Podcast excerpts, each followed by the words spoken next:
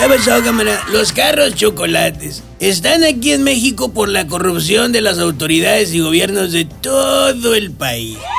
Como villanos generaron el problema y la necesidad de la raza y ahora se quisieron vestir de héroes legalizando.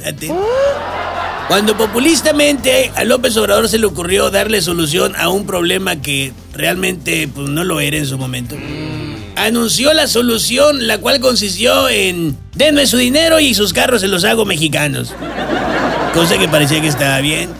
Pero en el camino se encontraron con que no todos los carros americanos cumplían con los términos del TEMEC para regularizarse y entonces ahí sí como villanos generaron un nuevo problema.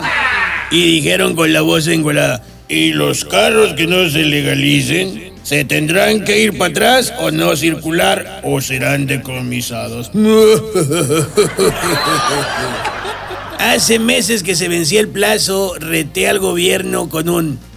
Neta, nos vas a decomisar... Neta.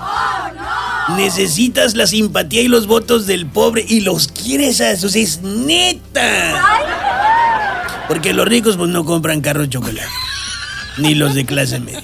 Ahora ya no fue el ejecutivo el que salió a decir, pero sí salió un funcionario en su nombre a, a hacerse pues el humanista proponiendo que pues los que tengan carros chocolates que no entren en la regularización pues que gasten el dinero que no tienen para que vayan a la frontera usando un tiempo que no tienen y pues venderlo allá, ¿no? Claro, en su lógica es como si nos estuvieran esperando para comprar los carros allá en la frontera, ¿no?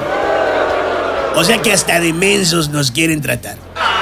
En temporada electoral. Nita. ¿Tienen en serio la necesidad o no pueden con la compulsión de echar mentiras cuando saben que no van a hacer nada de nada, de nada, de nada, de absolutamente nada contra ningún carro? El decomiso o emproblemarlos más es como salir a gritarle a los pobres, no voten por Morena, ya no los ocupamos más. No, ¿verdad? Al contrario, hoy más que nunca. Entonces, ¿para qué la juegan?